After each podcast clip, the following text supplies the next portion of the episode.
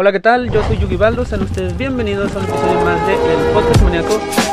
Y hoy, hoy traigo a un invitado que por meses estuve esperando. Bueno, no, no meses, ¿qué, ¿qué, tal? Un par de meses a lo mejor nada más, ¿no? Uh -huh. Pero, pues aquí está conmigo finalmente. Tengo muchas preguntas para él. Tiene un trabajo muy, muy interesante. Pero también es deportista, como tantos que he traído acá. Manadero es cuna de muy buenos deportistas. Y bueno, vamos a hablar un poquito de todo. Pero hoy con ustedes, a Aaron Quesada. Hola Aaron, ¿cómo estás? Hola Yugi, ¿qué tal? Buenas tardes, noches ya. Eh, gracias. Pues sí, ya teníamos que unos meses, si más no recuerdo, diciembre me parece fue la invitación y yo estaba en unos en unos cambios ahí medios medios complicados en mi trabajo y en tantas cosas que tenía muy muy poco tiempo, ¿no? Pero qué bueno que, que ahora ya ya tengo la oportunidad de estar aquí, pues muchísimas gracias por volver a da darme la invitación y no de nada, y de este nada. estar en este en este momento aquí. Y ahora sí, pues las preguntas que, que, tan, que tanto vengo ahorita, dije que, que ir a hacer, que ir a hacer. Pero me vamos. va a preguntar, Dios mío. No, tú tranquilo, todo bien. Eh, sí, dije. Pues bueno, preguntas, comenzamos con preguntas generales, tú tranquilo, pero pues antes que nada, lo básico, pues cómo estás. Ya sé que hablamos ahorita antes de empezar a grabar, pero bueno, a ver, ¿cómo estás? ¿Cómo te sientes? Muy bien, muy bien, muy, muy contento, muy feliz con, pues con todos mis, mis proyectos que he estado haciendo, tanto personales y en mi trabajo y todo, muy, muy agradecido, pues igual con mi familia y con Dios, ¿no? Eh, muy bien, hasta hoy de hecho, eh, un poco desesperado por ya querer estar aquí, por ya querer estar, dije, aquí os va a llegar la noche Yeah. y ya se llegó, que ¿no? Suceda, que suceda. sí, Lo que tenga que pasar, que pase. sí, sí, sí, Sí, sí, sí. dije ya, dije ya que ya, ya, ya, la cita ya está hecha, dije. Como no queriendo, yo ahorita no fumen antes de grabar, pero me puse un poquito nervioso. Dije, ¿por qué me estoy poniendo nervioso? Pero rara vez me pasa, pero sí me emociona, pues. Ajá, esto, sí, sí, como sí, esto está como creciendo, todo, de como repente todo. así como que, ah, ya me empieza a emocionar todavía más de lo... Más- ahora con video, ¿no? Todo. Más de lo normal, dices. Sí, más de lo normal. Pero mira, sí, tum, tum, tum, tum, también. yo, Pero bueno, yo, yo. Para, para ayudarte, para que no te pongas mal. Pues ya te presenté, eres Aarón, eh, pero pues para todas aquellas personas que tal vez no te conozcan, no sepan quién eres, pues a ver, háblame un poquito de ti, tu edad, eh, dónde estudiaste, a qué te dedicas. Muy bien. Eh, pues mira, mi nombre es Aaron, Aaron Quesada Flores. Eh, tengo 22 años, los cumplí ahora en diciembre, el 17 de diciembre. Y pues mira, básicamente las escuelas de, de los hermanos, ¿no? El kinder, pues lo estudié ahí cerca de mi casa en el, en el Estefanía Castañeda, ahí Ah, enfrente claro. de Calimax. Ujú. Conocidísimo es el kinder, ¿no? Ah, pues vives por ahí cerca, ¿no? Sí, sí, sí, está Y, pues, La primaria prácticamente. me imagino también. Morelos. Morelos, sí, o- Morelos o. Altamirano, no sé. Ajá. Eh, en la Morelos y pues ahí toda mi etapa hasta la secundaria que ya me fui ahora a la secundaria 8. Ujú. Y ahí también mis tres años. eh, pues ahí básicamente conocí mis amigos que aún los sigo.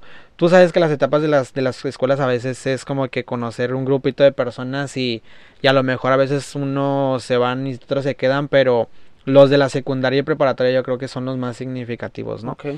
Bueno, al, al menos en En mi caso, etapa, ajá. ajá, en, mi, en mi caso. Eh, mis amigas, todo. Después de ahí no decidí seguir estudiando aquí en, aquí en Maniadero. Eh, tenía mi poderosísimo Cebeta, ¿verdad? Sí. Pero no, me, me fui a, a Una Cebetis larga 40. tradición de quesadas y flores llenas Sí, de cebeta. sí, sí, sí. Y usted, señor, decide irse a otra. prepa. Verdaderamente sí. fue un fue un lío total el que dije, me voy a me voy para para Cebetis 41, ¿no? Y ahí estudié la preparatoria. Y básicamente no fue como que tanto el el la escuela, sino por el tipo de especialidad que quería, ¿no? Laboratorista. Quería laboratorista clínico. En ese tiempo estaba entré a la cuando ingresé a la prepa, yo que había quedado en la tarde y quedé en laboratorio clínico, todo muy bien. Posterior a eso, eh, pues estaba muy metido todavía en esta onda del softball y para allá y para acá, andaba muy, muy emocionado, ¿no? Con los estatales Sí. y que el nacional y así.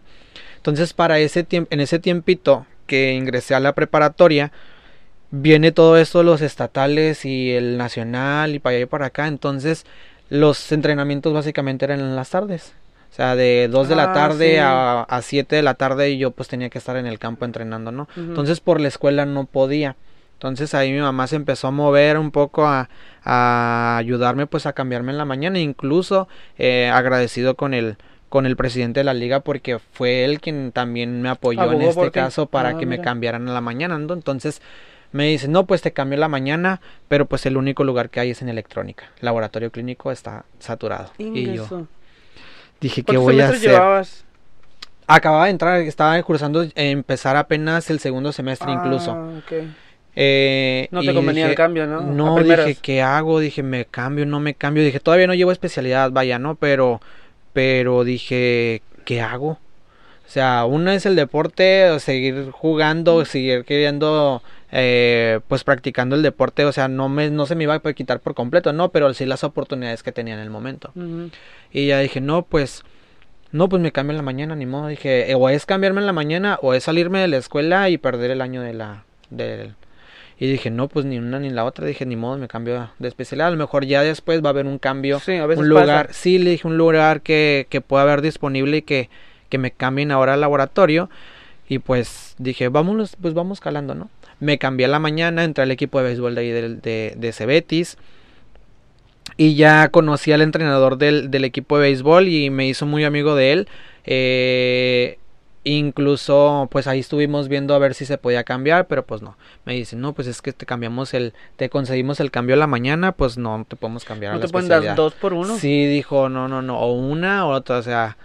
Y pues ya dije, no, pues ni modo. Dije, pues ni modo, me quedo en la especialidad. Dije, no, no la conozco, pero pues escucha interesante, ¿no? Electrónica, maybe está, está también padre fue mi peor terror. ¿Ah, mi peor terror. Dije, no, yo ya, yo ya en un momento dije, quiero, quiero renunciar a esta etapa de primer semestre.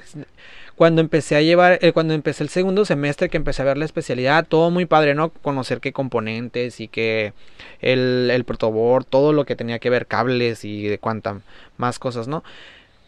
Después que ya venían que las evaluaciones y que las prácticas de que te tenías que hacer que aprendiera un poquito y que esto y que el otro, dije, no, no, de verdad, yo ya esto llegó a su llegó a su límite. Y básicamente era era pues construir todo un circuito para poder hacer que que pasara la especialidad o las clases, ¿no? Y yo te lo juro que ya era mi mayor terror. Yo llegué un día con mi casa a mi casa con mi mamá y le digo, "Ya no quiero ir a la escuela. Ya estoy bien harto." Dije, "Ya no no no quiero ir." Me dice, "Ni modo, vas a tener que terminar ahí." Si ya no te puedo cambiar ahorita. Y pues ni modo. Ahí me gradué. Ahí acabaste terminé electrónica. ajá, terminé toda la, toda la. ¿En ningún momento hubo chance de que te cambiaran a laboratorista? No, no lo hubo porque pasando segundo semestre eh, ya no iba a haber chance porque era cuando iniciaban todas las especialidades, pues. Entonces iba a ser un problema el cambiarme a la otra especialidad y empezar a agarrar todo el la teoría que ellos ya llevaban ah, adelantada, pues entonces ya básicamente los maestros no me iban a querer. Básicamente por eso, por eso, ¿no? Entonces eh, dijo mi mamá, no, pues ni modo, querías estar allá. Le digo, sí, pero yo con la lágrima en el ojo, sí, pero no, yo quería esta especialidad. poder, sí. sí. pero pues ni modo, dije, ni modo, es, es esto, perder el, el año y medio, año, casi los dos años de, de escuela.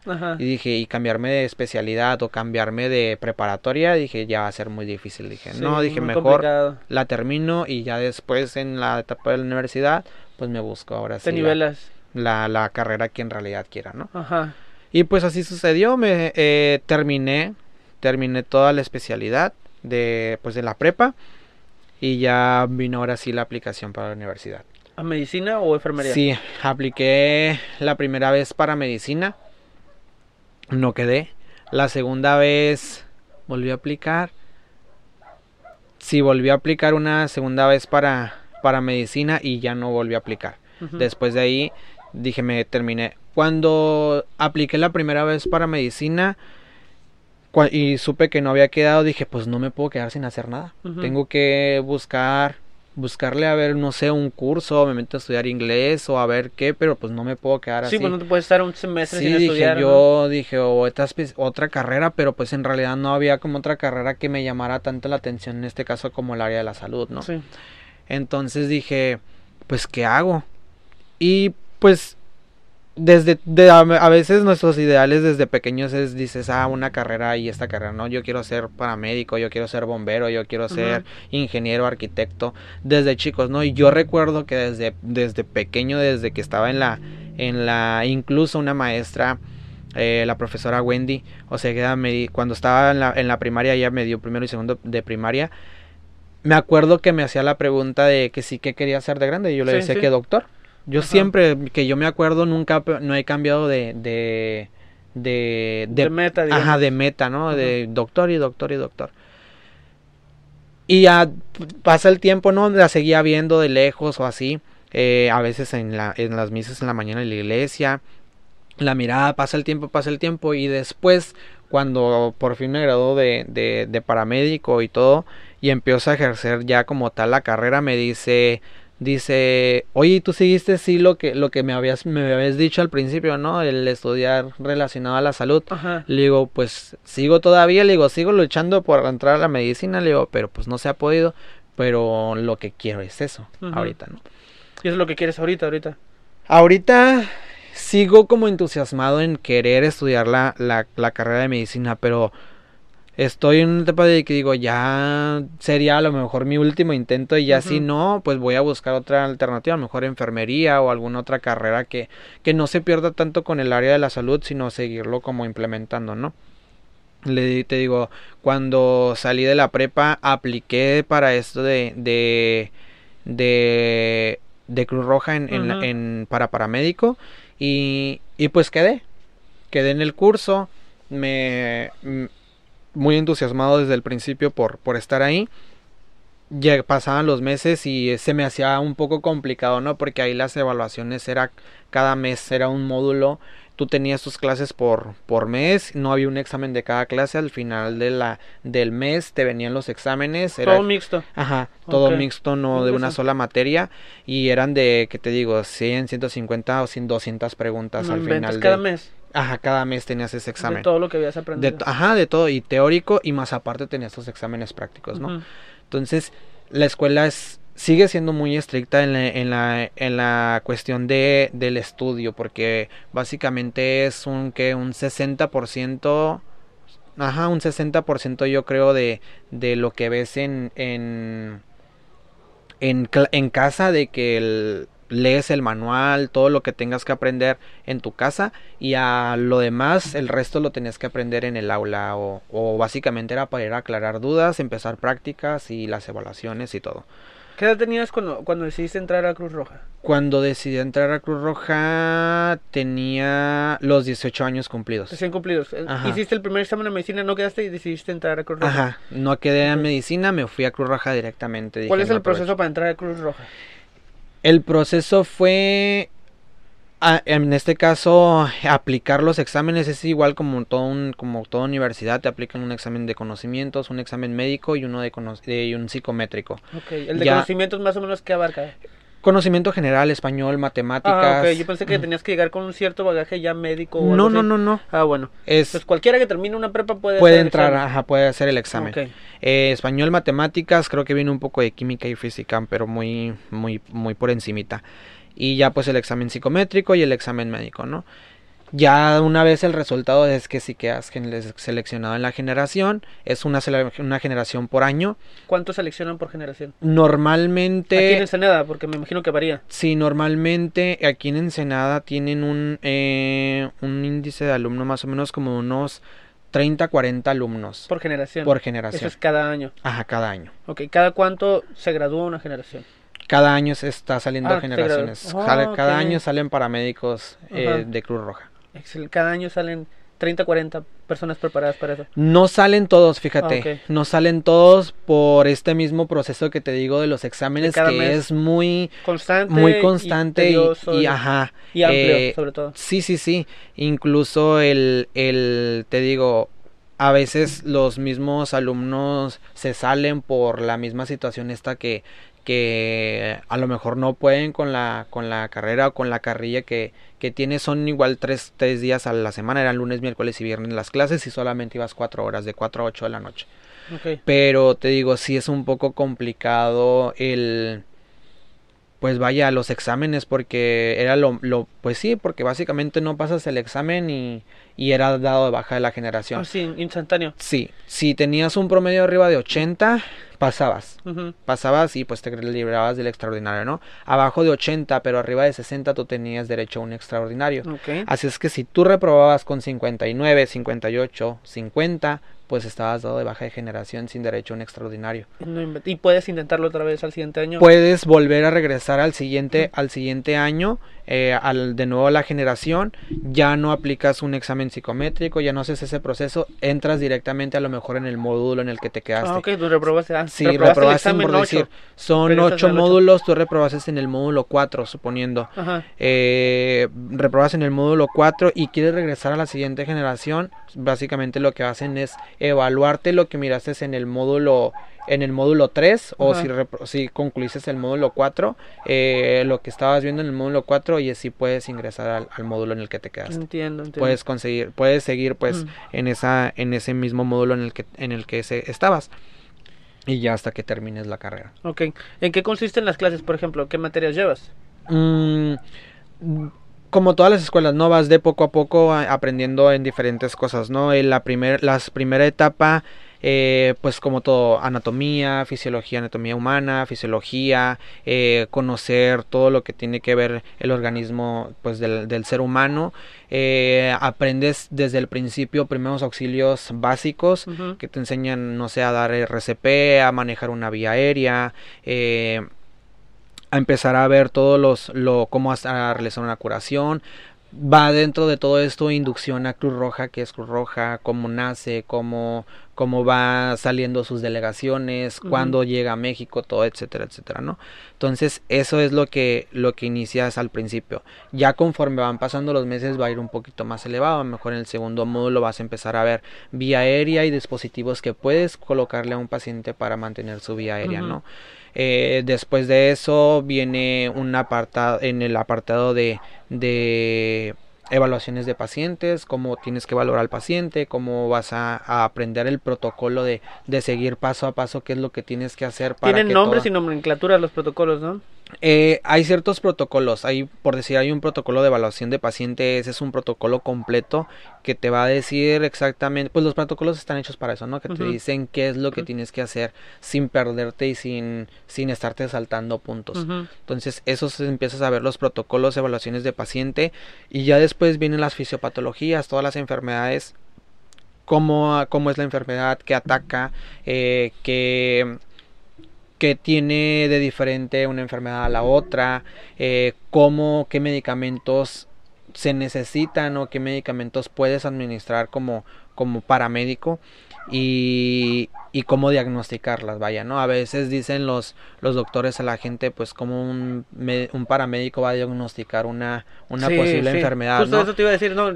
cómo trazas la línea entre paramédico y médico sin que se ofenda el médico. Sí, es un poco complicado porque, mira, es un poco complicado en esta, en esta situación porque tú dices, bueno, a veces los médicos dicen, pues ¿Cómo, ¿Cómo pudieras diagnosticarnos sin tener a lo mejor un estudio, sin tener, no sé, una tomografía, una radiografía, etcétera, etcétera, ¿no? Pero vaya que yo me quedo admirado de, de todo lo que aprendí ahí en la escuela porque todo, todo, todo, todo tiene que ver con los signos y los síntomas del paciente. Todo. Tú ves a un paciente que tiene unos síntomas no sé, tiene una sudoración, el paciente le duele el pecho, le duele la cabeza, siente que se va a morir o siente que no puede respirar, o más bien no puede respirar, pues tú dices, ah, mejor el paciente tiene un problema cardíaco, se está infartando.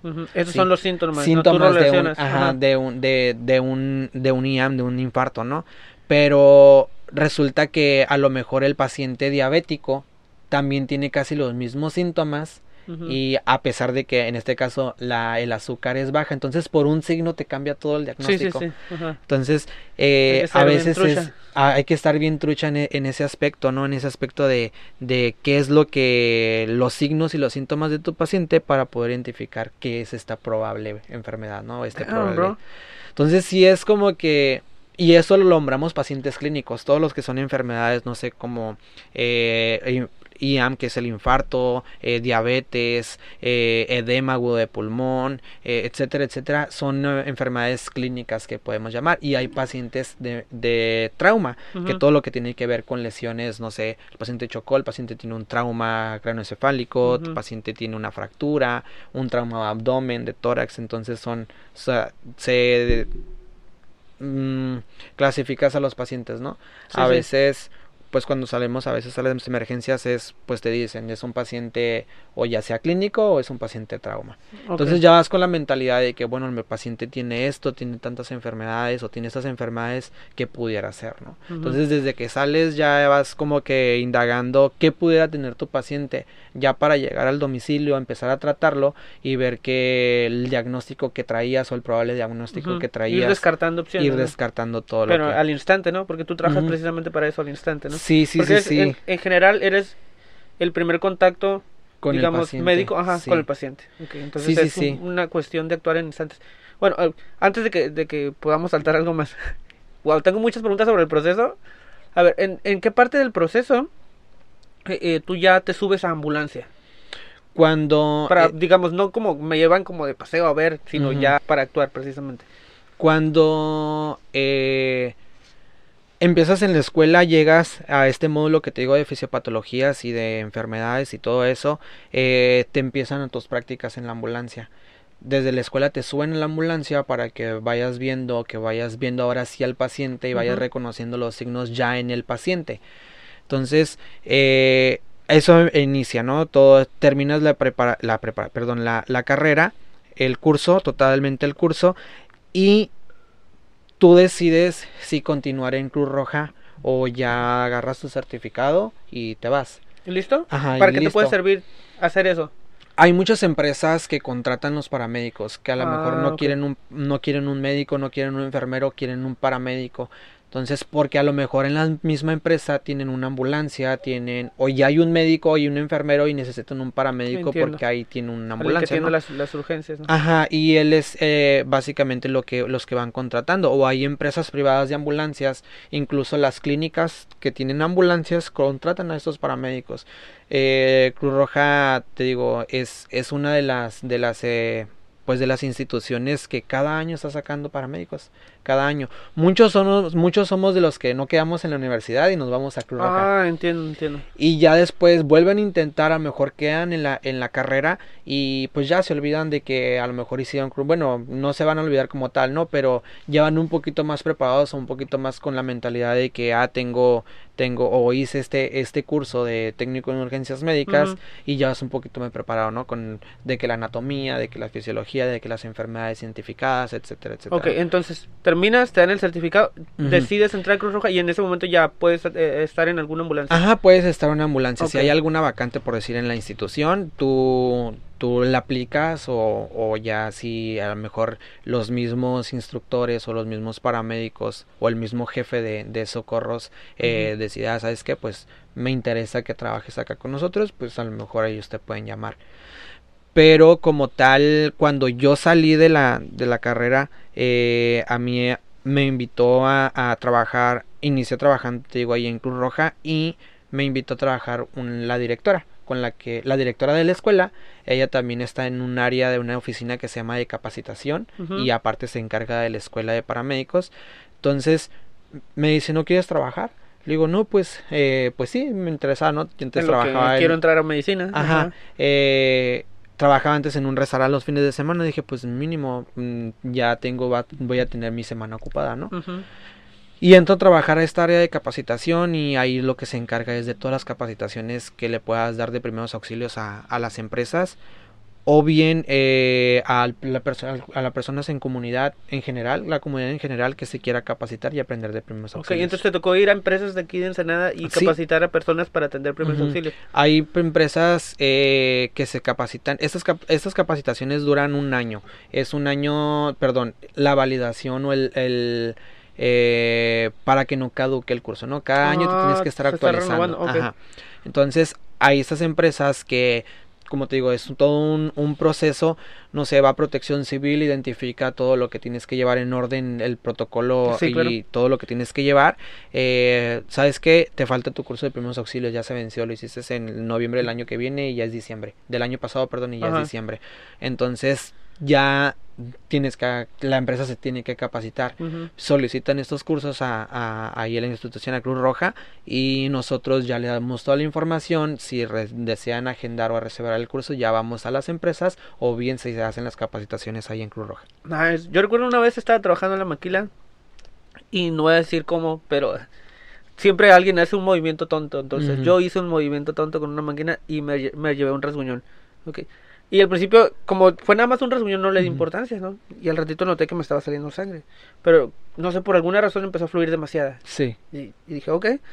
Pero no, no me alarmé ni nada, simplemente me puse un poco de papel y pues fui a, con la persona encargada de, de dar los, los primeros auxilios, ¿no? O bueno, ayudar en una curación, no, eso no necesitaba nada, nada muy, muy grave. Más extenso. Ajá. Entonces, en lo que iba pasando y vieron el, que mi dedo tenía sangre, las doñitas se asustaron, así empezaron a... Oh, el muchacho Como alarmarse, ¿no? ajá, yo... Pues, no es nada, pero se ve, se ve alarmante porque sale mucha sangre, pero no era nada. Ya que me, el muchacho que me atendió, bien preparado y todo, o sea, haciendo muy bien su trabajo, ¿no? El proceso, como, o sea, uno lo ve y, y en el momento de, hacerlo dice, ah, con que sí era, porque, porque pues lo he visto, no sé, en series, en novelas, donde pero no necesariamente es igual como lo muestran en televisión o lo que sea, ¿no? Pero uno de repente pues toma por ahí un cursillo del básico que te dan en la escuela, ¿no? Y sabes, ¿no? Pues que primero te tienes que desinfectar, ¿no? Sí, sí, sí. Entonces, él me hizo eso primero dije, ah, él sí sabe, ve que me está tratando alguien que, que, va a poder ayudarme con esta gravedad. no, de volar, se desinfectó, usó casitas, revisó, dijo no es nada serio, nada más limpió, algo de alcohol, listo, una gasa y a seguir trabajando. O sea, no era nada serio, pero se me veía muy apantallante, ¿no? Sí, sí, sí. Y a, vas a estar trabajando en una que otra fábrica, te das cuenta, ¿no? Que siempre hay esta persona designada para cumplir esa función, ¿no? Incluso te digo, esas, eh, este proceso de protección civil y, y, bomberos que también están dentro de todos estos procesos que se tiene que llevar y que llevar, que, que las empresas sigan los protocolos adecuados por esas mismas situaciones, ¿no? De que hay una lesión que, Se que se pueda que se pueda lesionar, no sé, un trabajador o pueda existir una emergencia mayor entonces ya esté alguien de primer respondiente, incluso hay, hay empresas que ya cuentan con una brigada de primeros auxilios, es un grupo de personas de los mismos trabajadores que, que quieren o que desean integrarse a la brigada y la misma empresa solicita los cursos que le vayan interesando a las personas, ¿no? Bueno, queremos aprender de primeros auxilios, va, les contratan un curso de primeros auxilios, aprenden el curso de primeros auxilios y dicen, ¿sabes qué? Pues la otra vez nos pasó, no sé, un paciente con una fractura, ¿qué vamos a hacer? Contratan, no sé, a lo mejor un taller de inmovilización o cómo tratar un paciente. ¿Y te tocó ir a hacer eso? Ajá. Nos toca ahí en, en, la, te digo, ahí en la, en la oficina aprendimos a, a, perdón, yo aprendí a dar los cursos de primeros auxilios ya cuando, ahora que salí de, de pues que me gradué del paramédico, eh, empezar a dar los cursos a tanto a la comunidad como a las empresas. Ok, a ver, pues antes de, seguir hablando sobre tu trabajo, que ya se puso bueno eso, eh, el proceso que dices que duró un año nada más de tu preparación, este, cuéntame, para ti cómo fue. O sea, ya me describiste cómo es son las clases y todo, pero para ti en lo personal, ¿cómo fue? ¿Cómo fue el proceso o toda la etapa de la, de la escuela? Fue pesado, fue pesado porque te digo esto de, del estar estudiando y estudiar lo más que se pueda en, el, en mi casa, eh, a, era, era difícil, era difícil, era un manual tanto así y ah, ese manual era el de todo el año, que ibas a ver durante todo el año. Entonces tú a veces en el, en el, mes ibas a ver, no sé, cinco temas. Uno, no sé, eh, emergencias cardiovasculares, otras emergencias neurológicas, hepáticas, etcétera, etcétera. Entonces era dedicarle mucho tiempo. Y incluso fue de ahí a partir de que entré a Cruz Roja que me empecé a separar un poquito del deporte. Ah, me empecé a separar un poco del deporte y de otras cosas por lo mismo, porque no podía, no podía, a veces tenía mis clases en las tardes, de 4 a 8 de la noche en las clases, y pues los juegos eran a las 7 de la tarde, entonces llegaba a veces al campo en barrido, ¿no? Entonces fue, fue complicado porque dejé de hacer cosas que me gustaban, me apasionaban mucho. Es que en la etapa de la prepa, ¿te acuerdas que te decía ahorita? Era o decidir de una u otra. Que en la etapa de la de, eh, de, Cruz Roja fue lo que dije. Más pues, o menos. O una, o la otra. semejante, sí. sí. Entonces, pues la, la, escuela tampoco no estaba tan baratita que digamos, ¿no? Dijo, pues si me salgo, si repruebo, imagínate ya el dinero que pagó a mis papás para que para que estuviera estudiando y pues no puedo reprobar. ¿Y qué pasó, ajá, O sea, ¿y qué pasó, no? Entonces, sí fue difícil y fue muy padre a la vez porque así estuviera a lo mejor a tales horas de la noche, a veces llevaba de mi hermano en no sé, una, dos de la mañana y a veces me miraba de que en la, en la, en la en el comedor estudiando. o, o, a mi mamá a veces la agarraba de que, oye, esto que hacía yo mis propios cuestionarios de cada tema y le pues, pregúntame esto, pregúntame el otro, y ahí tenía mi mamá. Y hasta tu mamá aprendiendo como no quería.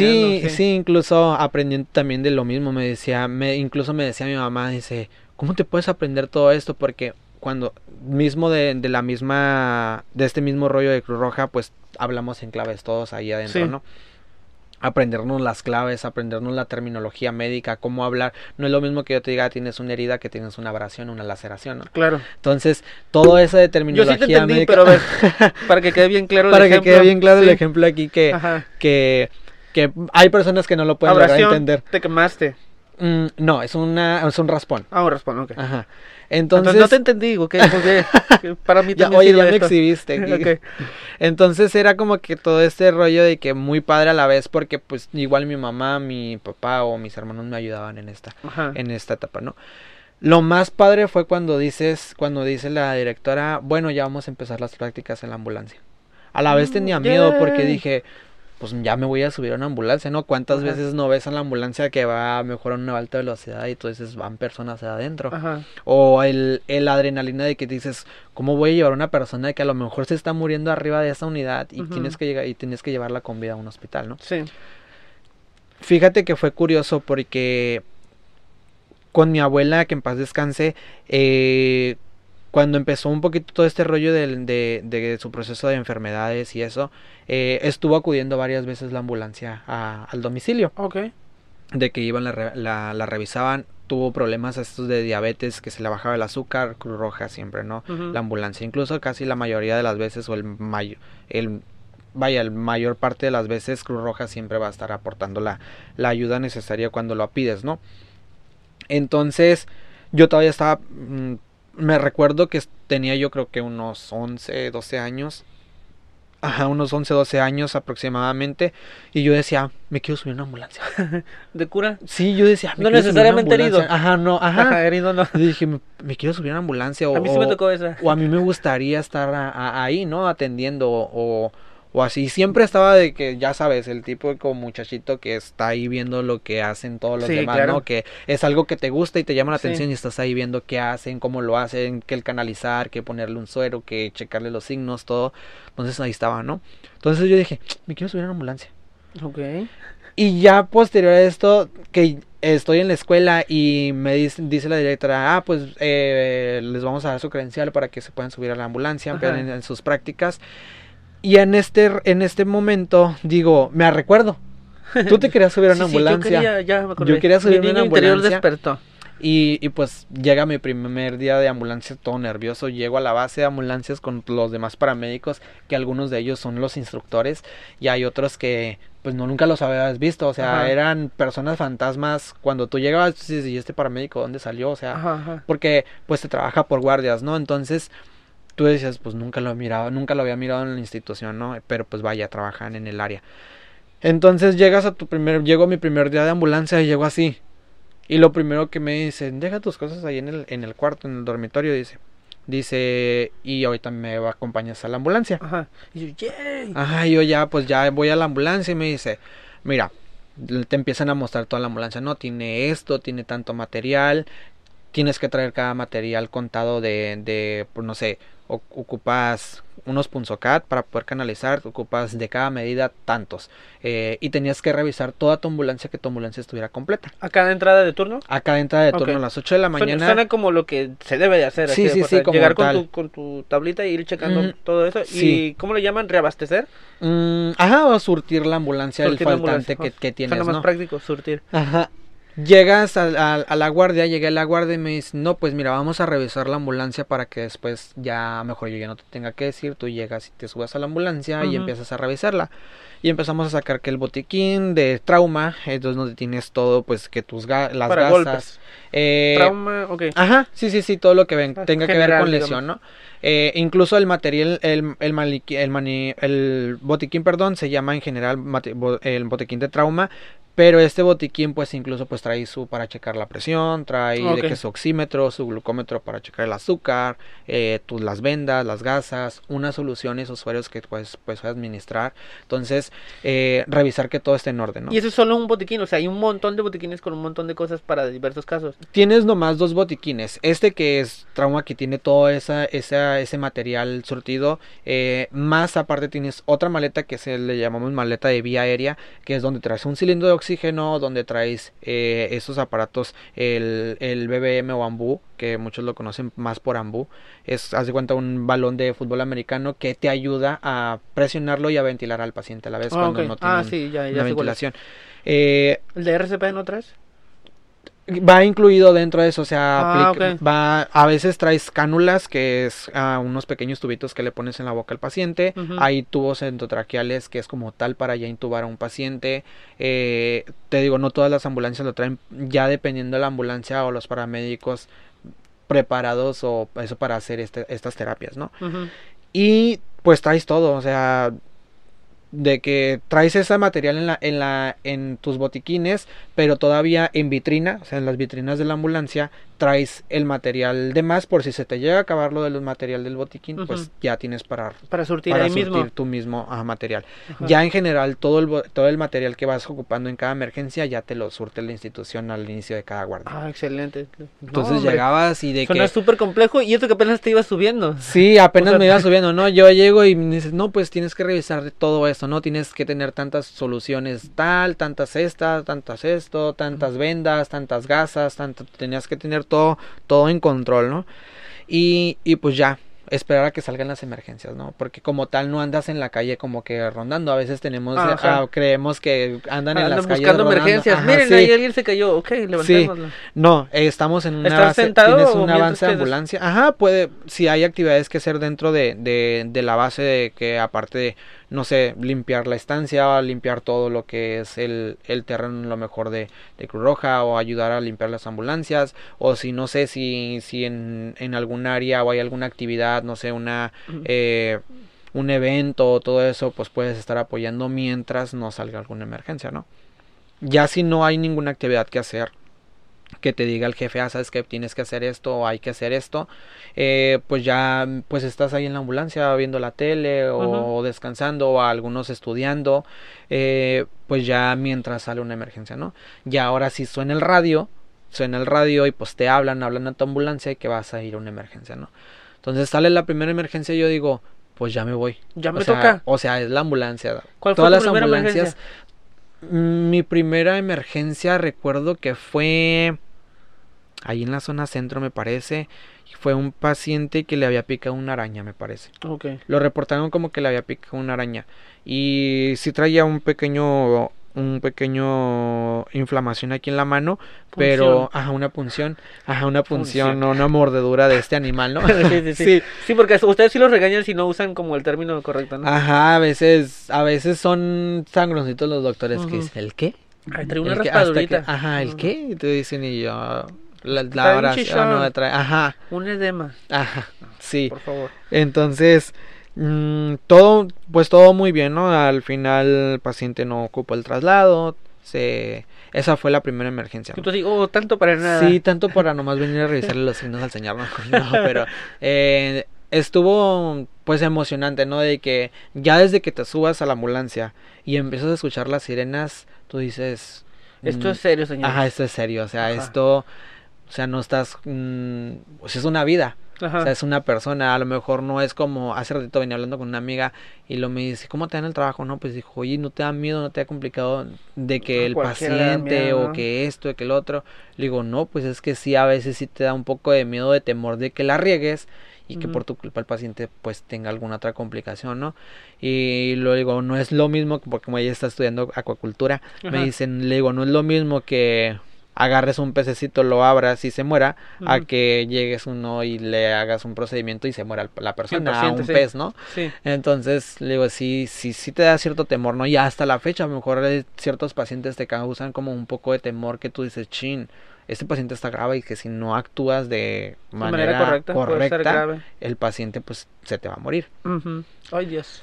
Entonces pasa todo esto, entonces ya conforme las guardias, todo muy bien.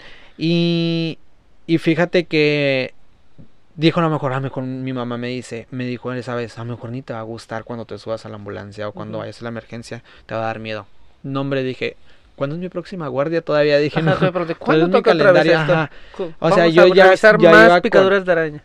Yo ya iba con este entusiasmo a cada guardia de, pues, de seguir aprendiendo, ¿no? De, de cada paciente y pues empezar a pues atender, ¿no? Era lo que más que, que me gustaba. Entonces fue que esto dije, no, pues en realidad sí es, sí es lo que quería, ¿no? Sí es lo que esperaba de... de cuántos años llevas ahí? ¿Tres? Tres años. Tres años. Damn, bro. Sí, tres pues, años. Yo recuerdo, coincidimos, ay, te iba a decir hace poco, pero creo que fue hace casi dos años, en un cumpleaños eh, de un amigo nuestro, se llama Pepe. Y tú me dijiste, no, pues acabo de dejar la guardia hace ratito, ¿no? Y me y nos pusimos a platicar sobre tu trabajo. Yo a mí me interesó mucho, yo yo yo empecé a hacer preguntas, soy muy curioso de repente. Entonces, eh, yo recuerdo que de eso que hablamos me marcó tanto que dije, esto sería interesante que la gente lo escuchara, o sea, pero también me dijiste, ¿sabes qué? Este, pues te cuento nomás por encima porque no te puedo dar detalles. Entonces, eh, hay cosas que, que comprometes tanto a la entidad como a los pacientes como a ti mismo, ¿no? Este, pero tres años, bro, o sea, no inventes. Y pues se me ocurren tantas cosas que preguntarte, pero a ver, eh, digamos, ¿cuál fue, digamos, la emergencia que dijeras, ah, esta me marcó? No porque fuera la primera, no porque fuera eh, algo diferente a otras tantas, sino que dijeras, por primera vez esta vez siento que tocó algo muy sensible en mí, o algo parecido. Mira, fíjate que, pues he tenido muchas emergencias, ¿no? Muchas emergencias que a, la, que a la vez son impactantes, que ves al paciente y dices, o sea, te quedas sorprendido por lo que tiene, por cómo lo ves y por la adrenalina que tiene en el momento de que dices, vámonos, o sea, súbelo a la ambulancia porque este paciente está crítico, ¿no? Pero uno de los pacientes que, que más me, me, como, ajá, me impactó y no de acuerdo a las lesiones que tenía, sino porque lo vi, o sea, lo presencié, todo lo, todo lo que estuvo pasando, fue una, una señora, una señora, y te digo de esto hace, hace, yo creo que el año pasado fue cuando pasó. O sea, llegué, la paciente estaba muy bien. Bueno, ni también, ¿no? O sea, tenía una dificultad respiratoria, el paciente se miraba pues mal, ¿no? Una persona cuando se va enferma, cuando está enferma, se ve enferma, o sea, tú la ves y está, está enferma, está, está grave, ¿no?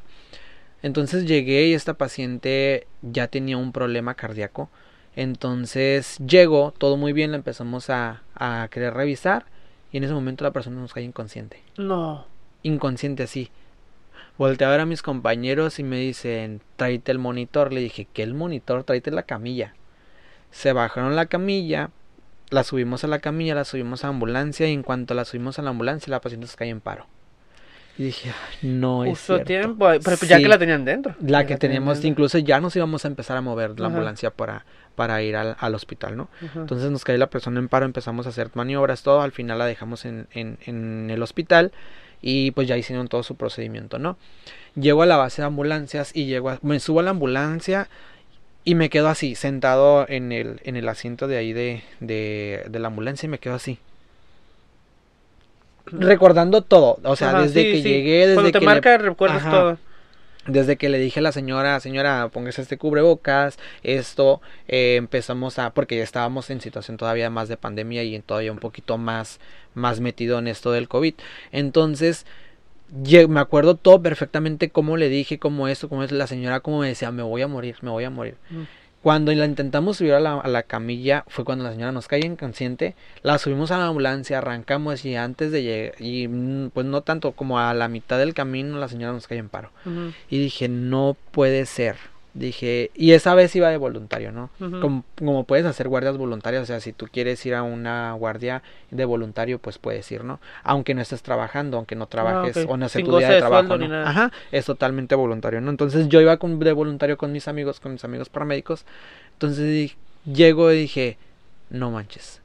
O sea, me empecé a acordar, te lo juro que esa señora la, la estuve pensando toda una semana completa. No inventes fue tanto eh, lo impactante para mí el, el ver a la señora, el ver cómo te hablaba, como esto, como el otro, cómo la subimos a la camilla y el momento en el que ya.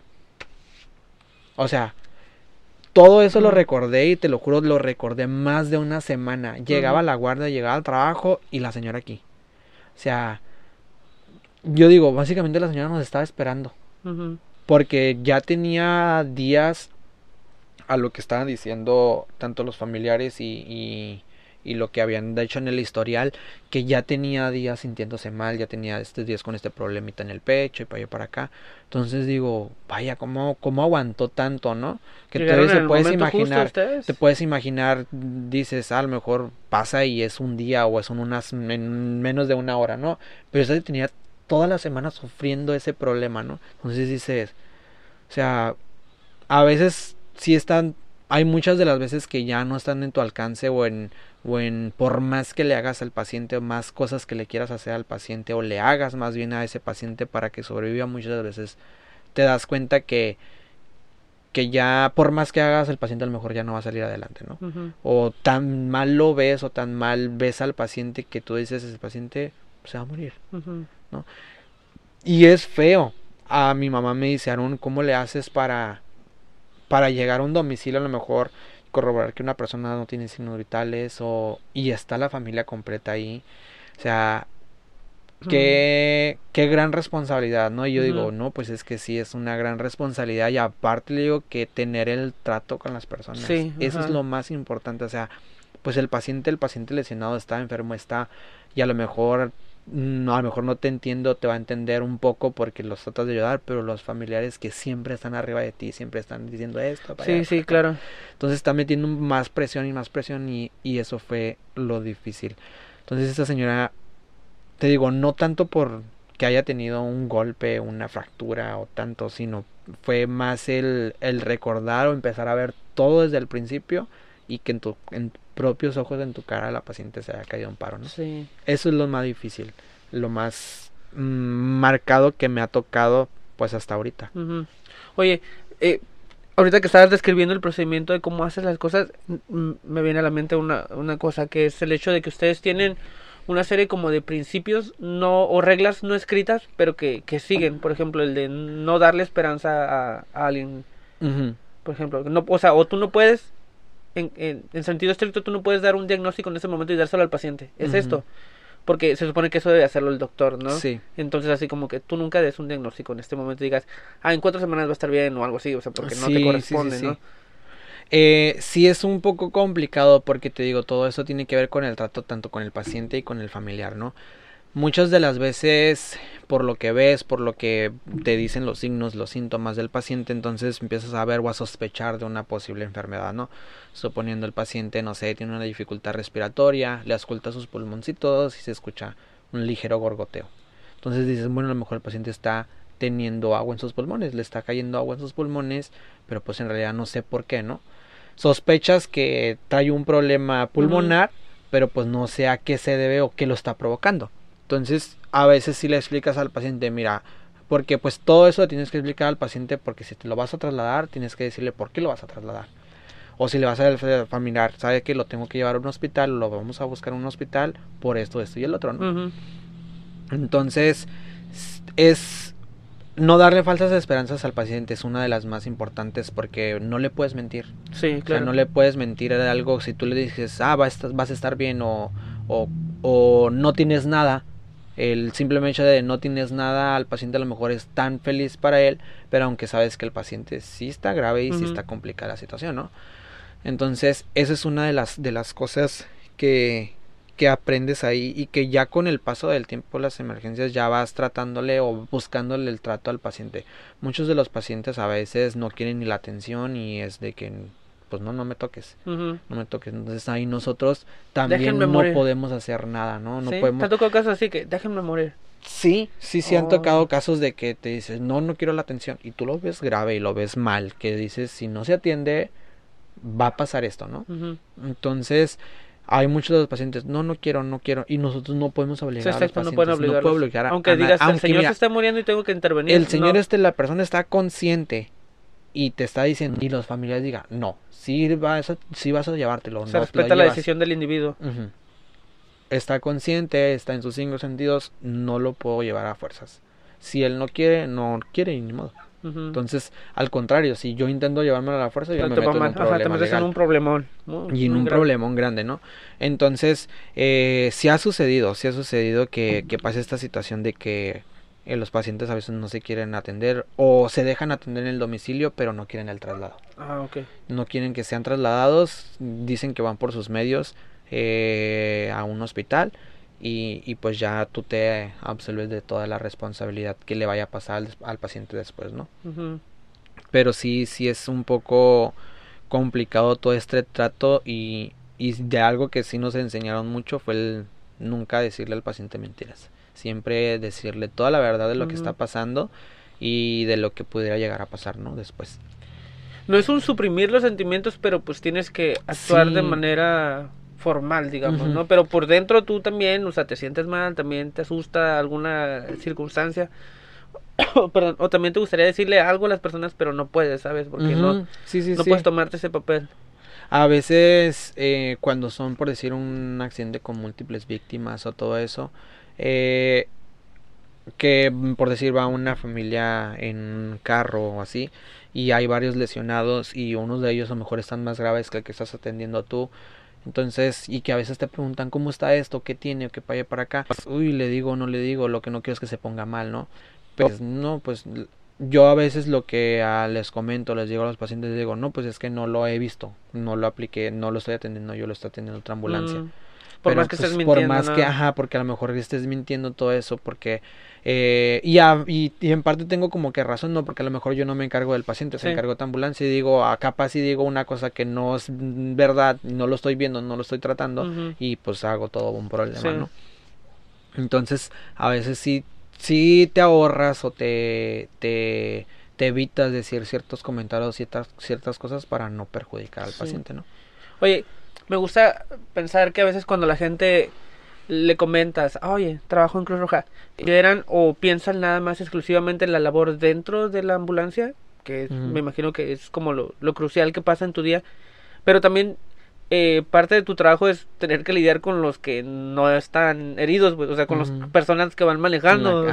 lo comentábamos esa vez que digo que coincidimos en la fiesta, en el cumpleaños CPP y que yo te decía, oye, ¿qué actitudes notas en los conductores cuando ven que hay una ambulancia? O sea, o sea si hay como educación vial aquí en Ensenada o de plano eso es lo que no Hay mucha gente que no la respeta. Eh, que es, pues tardas en llegar a una emergencia, ¿no? Desde que sales de la base de la ambulancia, dependiendo hasta dónde sea el sector que te mandan. Entonces, obviamente vas a tardar en llegar al lugar, ¿no? Y más si hay un tráfico...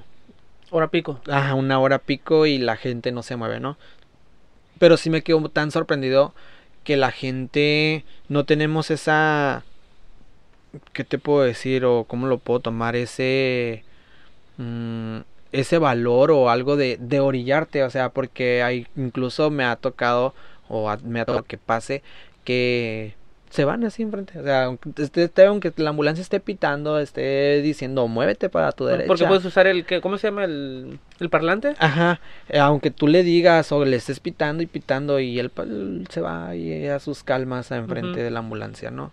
Entonces, no tenemos ese, no sé cómo lo puedo llamar lo más que pueda, ¿no? A lo mejor entiendo que a lo mejor va a haber más carros, pero pues mínimo con precaución me voy saliendo un poco del camino o me hago un poquito a lo mejor con este poquito que me hago para que la ambulancia pasa o la policía pasa, ¿no? Pero hay muchísima gente, hay muchos que sí lo hacen, incluso hasta se detienen por completo, pero hay otros que de verdad dices, no, no, no, no. ¿Qué está pasando aquí? Ajá. Tú dices, muévete, o sea, muévete. Y más cuando son situaciones así que están tan desesperantes que a, que a veces hasta la propia policía estás con el radio, te están diciendo, hey, ¿qué dónde estás? Y que sé que lo otro, y te están pidiendo tan Sí, sí. Tan, o sea, gritándote casi que... Que pues, llegues y tú atorado en tráfico, Ajá, atorado en el tráfico. También manejas, me imagino, ¿no? La ambulancia. No, no, no, no, no, Tengo una, bueno, tenemos, no nomás yo, no, mis otros compañeros, el paramédico que va pues arriba de la ambulancia, siempre van dos. El, el, el, operador, el que maneja, y el, y el otro paramédico, que el que maneja también es paramédico. Entonces ellos, uno se encarga de, pues, de ir al teniendo el paciente y el otro maneja. Ah, ok, ok. Dos trabajan en Vinas. Ajá. Ok. Ah, te, te preguntaba eso porque, bueno, recuerdo que una vez que, esa vez que coincidimos con Pepe, me dijiste, ah, puedes solicitar apoyo vía radio con policía para que ellos te abran camino, pero que aún así a veces no funciona eso, ¿no? Sí, a veces te digo, aunque sea una policía, sea un bombero, sea una ambulancia, de lo que sea, la gente no se mueve, no se mueve. Te digo, hay muchos que sí, sí lo hacen, eh, pero yo digo, o sea, la sirena la escucho desde lejos, o sea, ¿cómo no desde lejos? Si escucho, al contrario, trato de darle todavía más recio por el carril donde voy para irme eh, por donde yo quiero en vez de irte orillando. Si ya mm. escuchaste es que viene una sirena o se escucha algo, pues oríllense a la derecha. Ajá, oríllense. Oríllense a la orilla, por favor. Sí, entonces esto, esto sucede, ¿no? Pero sí, sí me quedo sorprendido porque mucha gente que, que no tiene esa, esa educación de irse a una derecha, ¿no? Eh, ¿Tienes alguna anécdota que digas, ah, esto estaría interesante, me pasó esto? Mm, pues, pues no, que en sí, pues tengo muchas ah, anécdotas de, de cosas que me han pasado con pacientes y así, pero que pudieras contar, que pudiera contar. Ajá, que puedas contar, ajá, porque que no cuentes nada así muy comprometedor, ¿no? Mm, pues hay mucha gente que agradece tu labor. Ah, ok. Recibes retroalimentación. si, si, si algo que, que, que pudiera compartirles es, es aquella gente que, que reconoce lo que haces, ¿no? Que reconoce lo que haces y agradece lo que haces por sus familiares o la persona que estás atendiendo, ¿no? Una de las cosas es atendí una vez a un paciente, la vamos a a una paciente X, llegamos al domicilio, la atendí y todo, requiere un traslado, la trasladamos, entonces pasó de que el, pues el paciente la llevamos al hospital, todo muy bien, nos regresamos a la base, semanas después me encuentro eh, fuimos a, a, comprar comida y unos tacos. Fuimos a comprar la comida, estábamos pidiendo y en ese momento me dice la señora, ¿me permites? Y yo, le digo, sí, pásele. Le digo, pásele. Me dice, no, como ya íbamos a pagar la comida, me dice, no, eh, pagarles la comida. Y yo le digo, le digo, no, le digo, no, no se preocupe, o sea, trae, aquí traemos para que soy de manera? sí, verdad, le digo, no, le digo, está bien, le digo, traemos y va con mis otros dos compañeros. Y luego me dice, no, sí, dame comida, que sí, que el otro. Le digo, no, no, no, en verdad, todo, todo bien, le digo, traemos. Deja que gane una buena obra. Y luego me dice la señora, la verdad, yo la miré, pero pues nunca, o sea, te digo, ves un mundo de, de gente a veces eh, pues arriba de las unidades que pues no, no, recuerdas, o sea, bien, ah, tal persona, ¿no? Eh, y luego me dice, no, sí, por favor, dice, tú atendiste a mi mamá hace ah, una semana, dos semanas, tres semanas, la verdad ni me acuerdo cuánto había pasado el mes, no recuerdo bien. Y me dice, y pues mm, te queríamos dar las gracias por, por la atención, ¿no? Y por ser tan atento y pues apoyarnos y todo esto, ¿no? Y dijo, mi mamá está muy bien, gracias a Dios, dice, y, y pues déjame agradecerte tu trabajo por esto, ¿no? Y yo me quedé pensando y dije, pues me conoce, ¿a dónde, le fue? ¿Dónde fue? No es como que quisieras mercado, pues sí, pero sino pues que simplemente pasa, o sea. Sí, incluso fue de que ya me dijo el sector de donde vivía, dije, ah, ya, ya recuerdo un poco, ¿no? De, de, la emergencia y de la paciente. Y luego volteé ahora mis compañeros me voltean a ver y luego me dice, pero íbamos nosotros, le digo, no, le digo, yo iba con otros amigos. Entonces nada más paga el Y luego le, y si le dice mi amiga, le dice, señora, dijo, pero nosotros no íbamos. Me dice, no, le dijo la señora, no, no hay problema, dice, todos están en la misma institución y todos hacen esta labor, ¿no? Entonces fue este, sientes, pues sientes bonito, ¿no? Porque a veces te digo, hay gente que mucha mucha gente que a lo mejor no valora o no o no reconoce el trabajo que haces. Eh, llegar a una guardia de 24 horas, claro. trabajar todas las 24 horas completas, levantarte o que te levanten a las 2, 3 de horas de la mañana a una emergencia. Entonces, te digo, esta señora pues me reconoció y, y quiso hacer este gesto bueno, ¿no? Y lo hizo al final terminó pagando la comida y le digo muchas gracias y al final me dice no gracias a ustedes y esperemos a lo mejor nunca volvernos a ver en una emergencia sino coincidir en otro lugar no qué bien. Oye que cuando comenzó la, la pandemia se se llegó a ver mucho los dos polos del tipo de actitudes que tiene la gente para con los eh, por los trabajadores de la salud en general no estaban los que le aplaudían a los trabajadores en las mañanas, ¿no? Cuando iban a ir a trabajar. Estaban los que rechazaban totalmente el contacto con los trabajadores de la salud, así ni te me acerques, aquí vive un doctor, no se acerquen o cosas así por el estilo. Entonces está raro, ¿no? Porque puede recibir tanto el, lado bueno como te puede tocar el lado malo. No sé, ¿te tocó a ti algo parecido? Fíjate que nunca me había pasado. Y yo dije, no creo que me llegue a pasar, no. Normalmente casi siempre a veces ando en el camión. Y, y pues me voy en uniforme al trabajo, me ven y pues la gente ve un símbolo y la, es muy reconocido y dicen, ah, pues este, ¿no? Cruz Roja. Ajá. Entonces, haz de cuenta que nunca me había pasado y que en Facebook ya salió esto de una enfermera. Poquito hace, yo creo que entrando el año, me pasó con una persona, ¿no? Me subí al camión y luego la persona estaba como de costumbre los micros, ¿no? Me toca parado, entonces me llego y me voy hacia la parte de atrás, incluso pues no había mucha gente, había nomás como dos personas paradas, me fui hasta el, hasta el final del pasillo. Como buen ciudadano te recorriste. casi al final del, del pasillo y en eso pues quedé a un lado del asiento del señor, ¿no? Y el señor se, se empieza a enojar y me dice, es que hazte para allá, que es no sé qué, que esto, que el otro. Pues yo no entendía básicamente por qué no. Y ya hasta que me acordé dije, ah, traigo uniforme. Traigo uniforme, eso es. Uniforme, ah, eso no, no es que soy de manadero. Sí. porque los dos vamos para allá. Sí.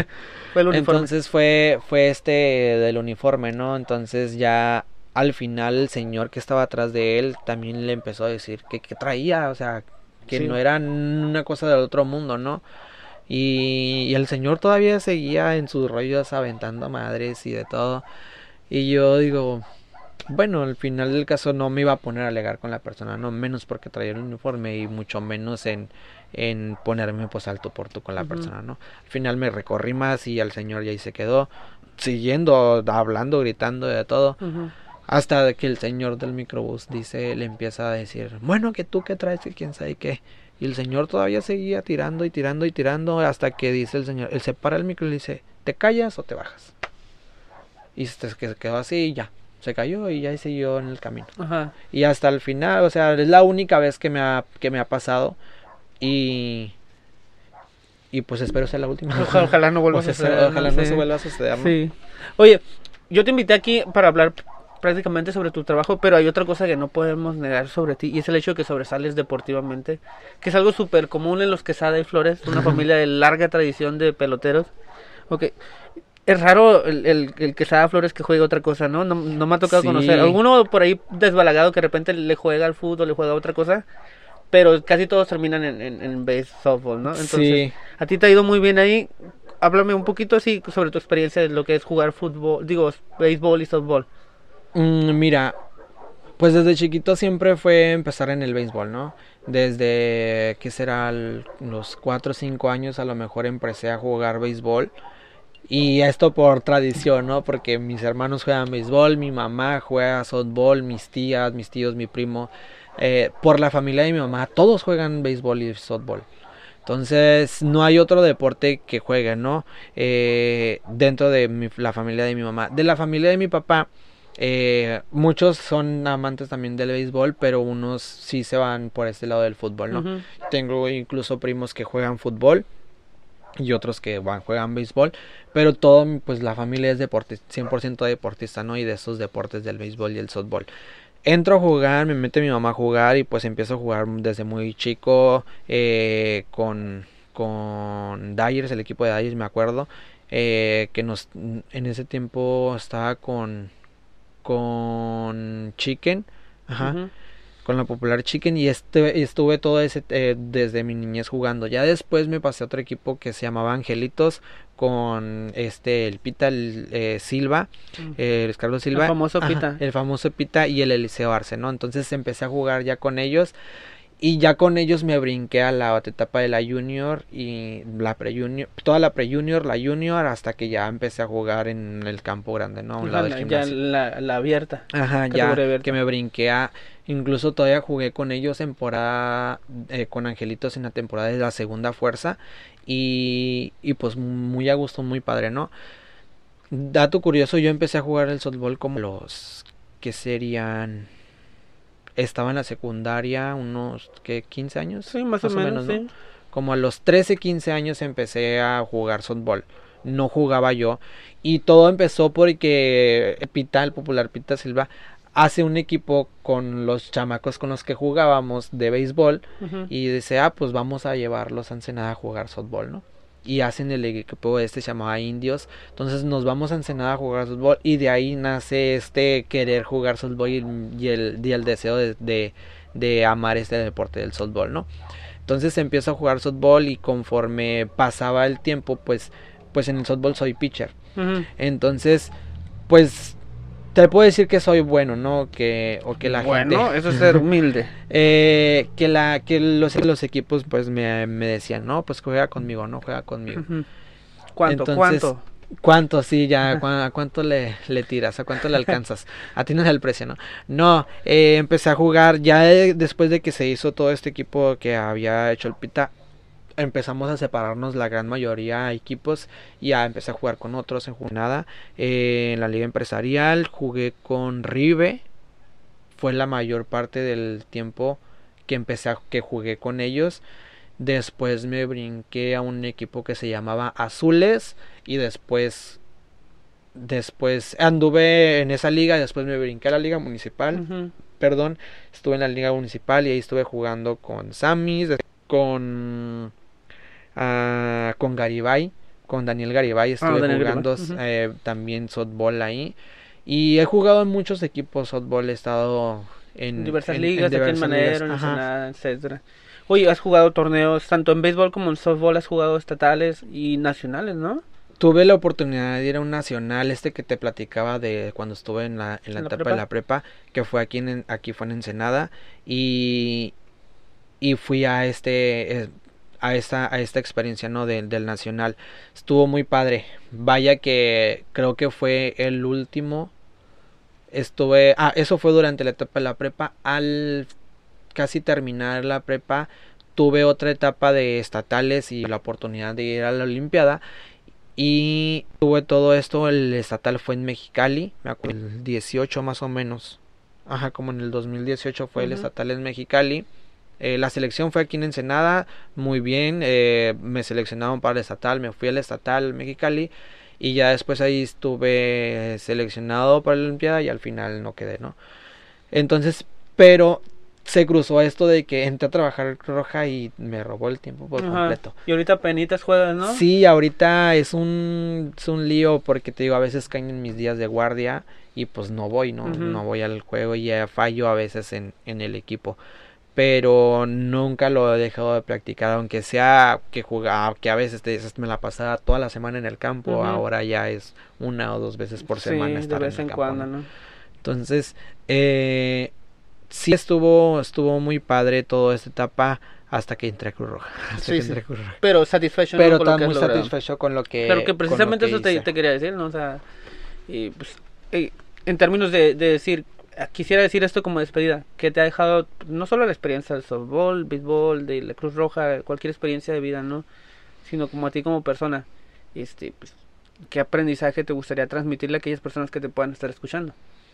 Mm.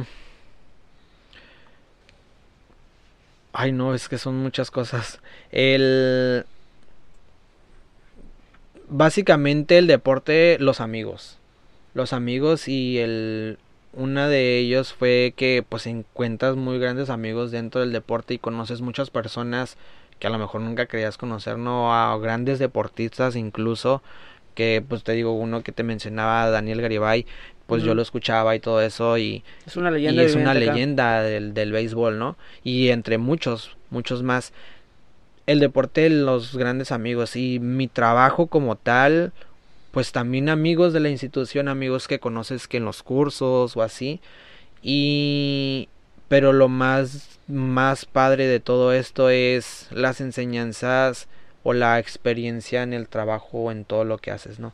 Eso es lo más lo más padre y pues no sé, agradecido con con mis papás porque algo que no quiero dejar pasar que, que incluso pueda mejor encajar en esta parte me acuerdo que mi mamá yo nunca le pregunté a mis papás que quería entrar a la Cruz Roja que si me dejaban entrar, Ajá, nunca, jamás. Yo hasta que me gradué, incluso ya creo que ya había cumplido el año de, de, de como tal de paramédico.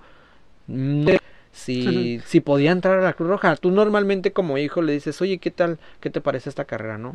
O te gustaría que tuviera entrar, que entrara esto. Yo, no, jamás le pregunté a mi mamá, o sea, ni a mis papás, simplemente les dije, ah, quiero entrar aquí. Y terminé, me gradué y dije, mejor y mi mamá ni le gusta, ¿no? que yo esté en la, arriba de la ambulancia. Ajá. Eso sí me decía, no te veo arriba de una ambulancia. Sí me lo decía. No, no él por mala me decía, es que no te veo atendiendo a una persona. No porque no quisiera que fuera esa gracia, sino porque dijo, es que no me la creo. No me la creo que tú atiendas a una persona arriba, ¿no? Pasó un caso que cuando yo a mi casa nos encontramos a una persona ahí por la, por la calle y el paciente estaba grave. Yo llegué, mi mamá lo o, sea, o, sea, obviamente lo ves como ser humano, pero inmediatamente lo ves con, con ojos de, ah, soy paramédico. Ajá, o sea, de incluso yo iba saliendo de mi trabajo, iba hacia mi casa, eh, me recoge mi mamá y en la... Mi mamá dice, Aruna, hay una persona tirada ahí. Y estaba otra persona con el teléfono y hablando y este que el otro. Y se regresó y el, era un paciente grave, literal grave que ya lo empecé a, pues siempre cargo con mi botiquín en mi mochila, siempre, siempre. Todo este que el otro, eh, llamé otra vez a, una amiga, le, comenté todo lo que es. Llegaron, llegó la ambulancia, llegaron mis amigos paramédicos, lo subimos y eh, ya se lo llevaron, ¿no? Me, me subo al carro y mi mamá, no lo puedo creer, me dice. Le dije, tú me querías ver una vez atendiendo a un paciente, ¿verdad? Le dije, ya miras. Ya miraste que sí se puede. Ya miras, es que, que sí es tu hijo el que está atendiendo pacientes, ¿no? El que sí te atiende a un, o que sí sabe o puede atender a un paciente que pudiera decir grave con los recursos que tienes en el momento, ¿no? Y, y algo que de esto es pues darle las gracias a mis papás porque básicamente sin ellos pues yo no hubiera estudiado eso no hubiera estudiado eso y gracias por, por seguir apoyándome porque les digo, ah, quiero hacer esto, quiero tomar este curso porque me ayuda a prepararme más. Incluso la semana pasada, ya es que te comenté que iba a ir a Rosarito a ah, un curso, me fui a Rosarito a un curso de tres días todo el fin de semana. Regresé y pues muy muy feliz, ¿no? Por todo lo que aprendes. Y a veces estos cursos pues son muy intensos de que las evaluaciones el mismo día y así. Y pero a veces a mejor que si no pasas el curso pues no, no te vas en blanco no aprendes muchas cosas que incluso te pueden servir de agradecido por la gente que eh, y pues en mi trabajo que que respetan mi trabajo y valoran mi trabajo o, o todo lo que hago. Y no nomás el mío sino no me en el, en el Tesco yo solo sino todos mis compañeros de toda la institución claro que tienen ese valor de dejar su familia porque tú dices ahorita bueno yo dejo mi casa no nomás mis papás pero hay personas que ya son padres de familia que dejan a sus hijos pequeños en la guardia de 24 horas y se tienen que ir porque hay, algunos paramédicos que que trabajan, tienen doble trabajo. Ah, o sea, trabajan a lo mejor en Cruz Roja, trabajan en bomberos o trabajan en una institución privada y tú dices 24 horas, eh, un día completo, ¿no? Y ya todo muy padre en la, en la guardia. Pero hay otros que trabajan en otras instituciones y es trabajar 24 horas en Cruz Roja, 24 horas en bomberos. Y ahí van ya 48 horas, o sea, dos días que no ves a tu familia. Dos días sin dormir. Sí, dos días sin dormir bien, sin comer a tus horas o todo eso. Entonces, yo me quedo impactado, impactado con ellos porque la verdad, o sea, no entiendo, no entiendo. Yo al, al querer estar en guardias de 24 horas ya terminé con el cardiólogo que tenía tantas cosas que que dije, no hombre, ya si con 24 horas, imagínate ahora ellos que trabajan 48, tienen otros trabajos, dos o tres trabajos aparte para poder sacar adelante a su familia, dije, no, pues wow, ¿no? Entonces a ellos también, pues mis admiraciones totales, ¿no? Y, y gracias a la gente que, que hace hace notar o que le hace notar a, la, a, estos trabajos. Te digo, cualquier tipo de trabajo, pero especialmente a un bombero, un policía, un paramédico, lo que hace, ¿no? Lo que tienen que dejar a veces en sus familias para poder estar cuidando de otras. Vayan. Sí, sí. Pues bueno, pues muchas gracias, Aaron. Gracias por aceptar la invitación. Ya sé. Ya tocaba. Pero bueno, no estuvo tan mal como pensabas, ¿no? al final de cuentas, ya puedo respirar, ya puedo respirar. Sí, todo bien a gusto. Pues bueno, muchas gracias por venir. Eh, muchos saludos a aquellas personas que te puedan estar escuchando. Y pues bueno, para las personas que normalmente escuchan este podcast, esto fue el podcast maníaco hoy con Aarón Quesada. Aarón, gracias por venir. Gracias a ti por, por la invitación y esperemos no sea la única. A lo mejor después vienen más anécdotas Ajá, que esperemos que vengan más. y pues bueno, eh, nos vemos la próxima semana con un episodio nuevo. Hasta la próxima.